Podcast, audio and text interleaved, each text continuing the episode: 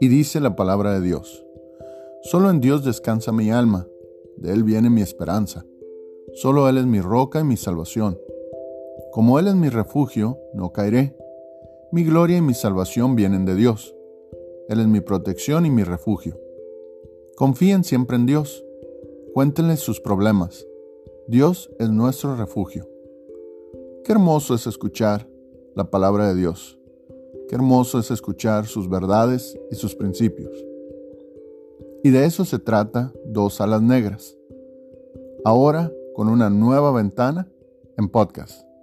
Los queremos invitar para que formen parte de esta nueva aventura. Dos Alas Negras en podcast.